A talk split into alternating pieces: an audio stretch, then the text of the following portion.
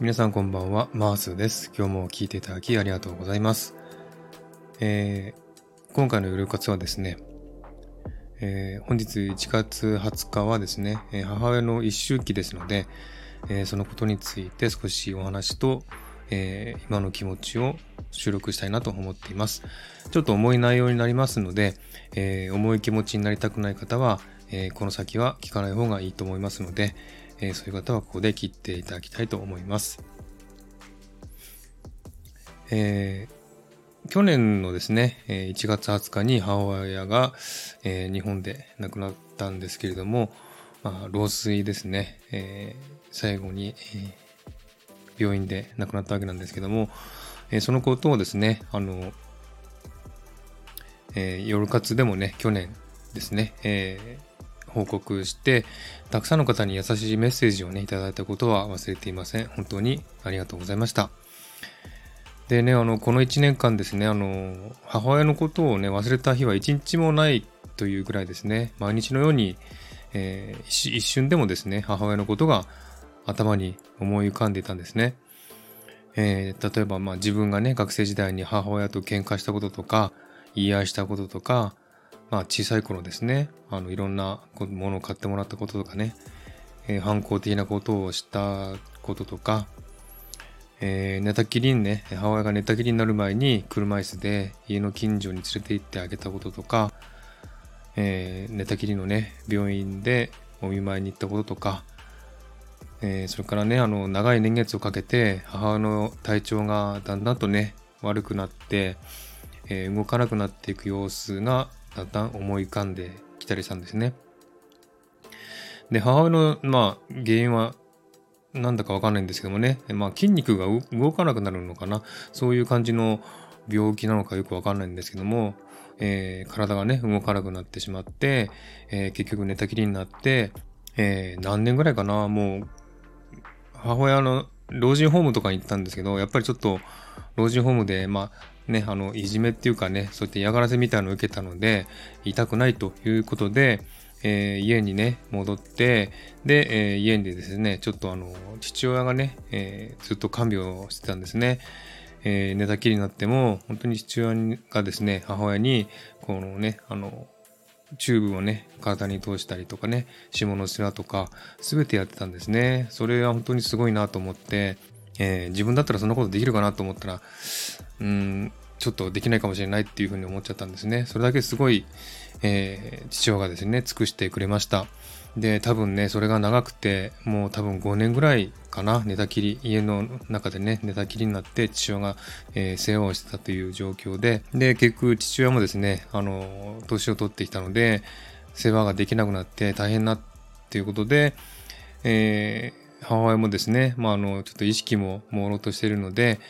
えー、まあ、病院の方にね、えー、送ろうということで、で、病院で、えー、様子を見てもらいました。で、そこからですね、うん、どれぐらいだろう ?1 年かなちょっと1年半ぐらいかなちょっとよくわかんないんですけども、えそれぐらいの期間、病院に行って、で、えー、去年ですね、亡くなったという形になりました。えー、で、そんなね、あの、いろんなことを思い浮かべながら、えー、今はね、母親は天国で何をしてるのかなとか、どこにいるのかなとか、えー、家族や親戚に会えたのかなとか、多分天国で笑いながらいろんな人と話してんだろうなとか、えー、そんなね、えー、ことを思いながら、えー、ずっとね、え想像していました。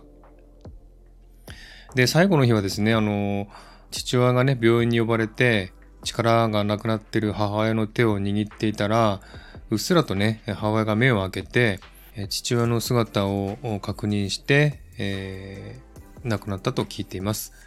えー、父親に見とられてよかったと思います。そして父親も最後にね、間に合ってよかったというふうに言ってました。で、そんな風にですね、去年母親が亡くなってからいろんなことを思い出したんですね。でも決してですね、悲しいとは思わなかったんですね。ちょっとあの、うるっとは来るんですけども、そんなに大きな悲しみとはなかったんですね。えー、というのもですね、実はあの、まだ母親がね、亡くなった実感が湧かないんですね。えー、というのも去年はですね、あのコロナの真っ最中で、オーストラリアは鎖国をしていた状態だったのでね、えー、急に日本に帰ることができずに、未だにね、あの、日本にも帰れずに、家さえもね、見ていない状況なんですね。だからまだあの母親がね、病院のベッドで寝てるようにも思えるんですね。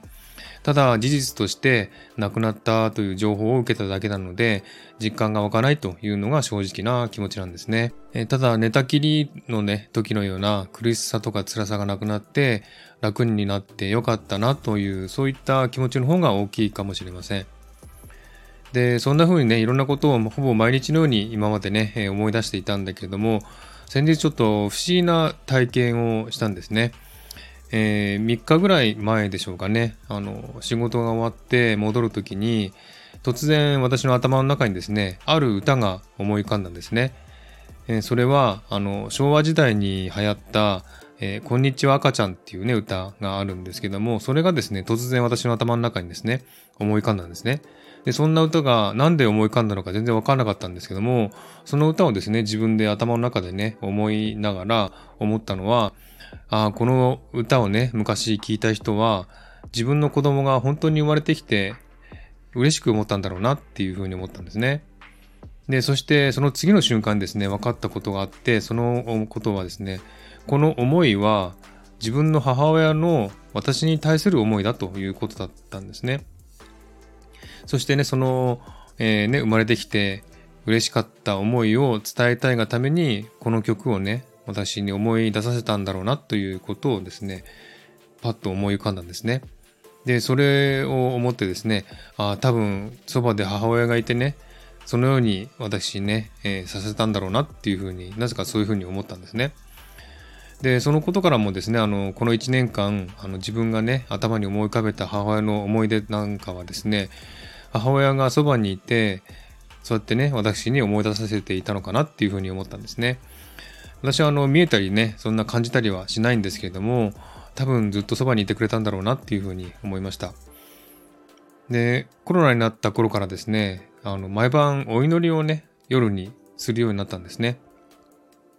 えー、昔はよくやってたんですけどもずっとしてなくてここ1年ぐらい前からずっとね、えー、夜にお祈りをしてから寝るように、えー、したんですね。でそのことはですね宇宙のことから地球のこととかそして私の家族のこととか、えー、そういったことをですね寝落ちをしない限りお祈りをしてきました。もちろん母親のこともですね今でも祈ってるんですけどもね、えー、そんな母親に対する祈りがね、えー、届いてればいいなというふうに思いました。であの一周期ですのでねちょっとあの母親にねここで一言、え伝えたいなという言葉がありますんで、えー、よろしかったら聞いてください。えー、お母さん、自分は元気に生きています。いろんなこともあるけれど、一つ一つ乗り越えて成長しています。安心してください。そして子供たちもね、元気に大きくなってます。長男は今日本で頑張っているし、長女も仕事を一生懸命頑張っていて、次女も一生懸命勉強しています。妻も家族もみんな元気なので、安心してください。えー、父親も離れてはいるけれど、毎週必ずビデオ通話して孫の顔を見せて、それを見て元気そうにしているので大丈夫です。お母さんはこの地上でたくさん苦労したんで、今は天国で苦しみのない明るい環境で楽しんでほしいなっていうふうに思います。えー、生きてる時親不孝ばかりしてごめんなさい。受けた愛情は忘れてません。そしてこんな大変な人生にもかかわらずずっと愛を与えてくれたことを忘れません。本当にありがとう。最後に産んでくれてありがとう。えー、今日はですね、花を飾って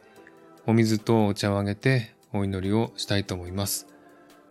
えー、抵抗のない方は、えー、母親のためにお祈りしていただけたら嬉しく思います。えここでこうやってね、配信をして、たくさんの方にね、母親のことを知っていただけることだけでも、母親はとても嬉しいことだと思います。皆さんのお気持ち、本当に嬉しく思います。聞いていただきありがとうございました。